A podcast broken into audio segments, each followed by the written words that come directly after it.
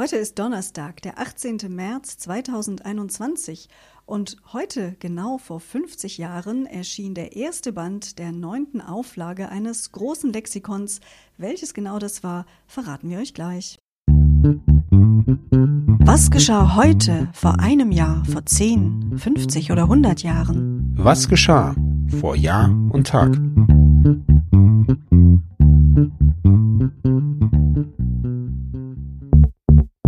Vor einem Jahr. Wir gehen zurück ein Jahr zum 18. März 2020. Nicht nur Deutschland macht angesichts der Pandemie im eigentlich so offenen Europa die Tore dicht. Am Frankfurter Flughafen kontrollierten Polizisten die Einreisenden.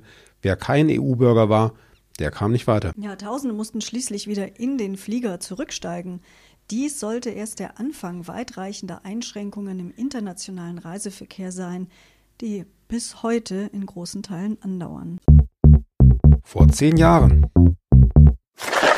Mit der Merkursonde Messenger der NASA schwenkte am 18. März 2011 erstmals ein sogenannter Orbiter in die Umlaufbahn des Planeten ein. Messenger stand für die Initialen von Mercury Surface, Space Environment, Geochemistry and Ranging.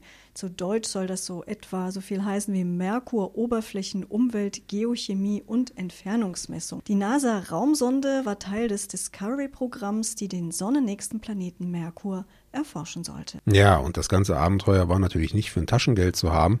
Die Gesamtkosten der Mission betrugen insgesamt etwa 427 Millionen Dollar.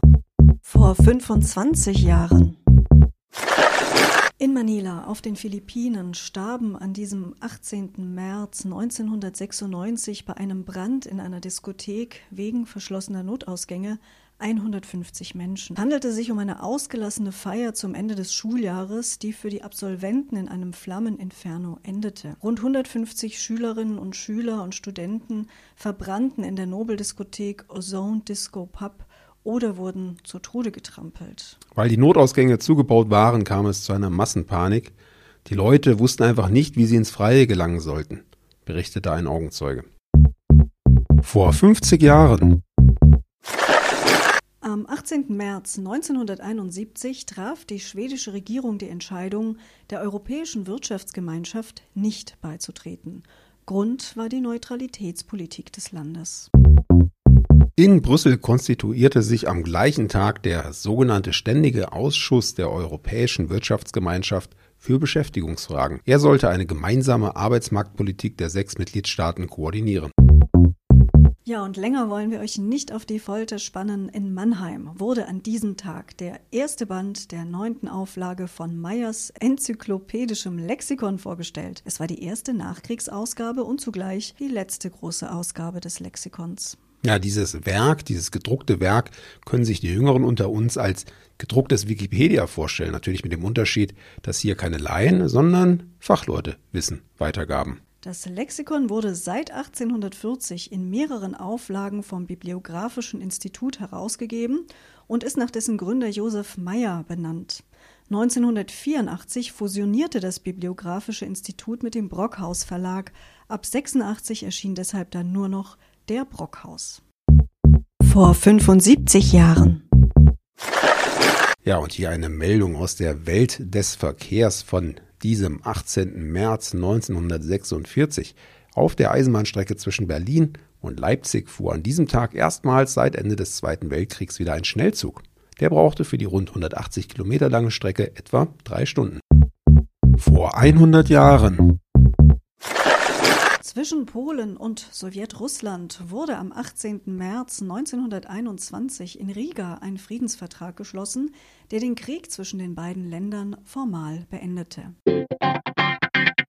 Die Lexika, diese dicken, fetten Schinken, die ja teilweise auch im Abo verkauft wurden, ich erinnere mich, das waren dann auch die Bücher für diejenigen, die sonst keine Bücher kauften. Ich bin eigentlich ganz froh drum, dass man die nicht mehr braucht und auch wenn Wikipedia jetzt nicht ganz unabhängig ist, beziehungsweise nicht von Experten zusammengesucht ist und äh, ja, verifiziertes Wissen ist. Ich brauche es nicht mehr. Ich weiß, wie ich so recherchiere. Aber wie ich weiß, hast du selbst ein Lexikon ausgegeben, Anna, oder?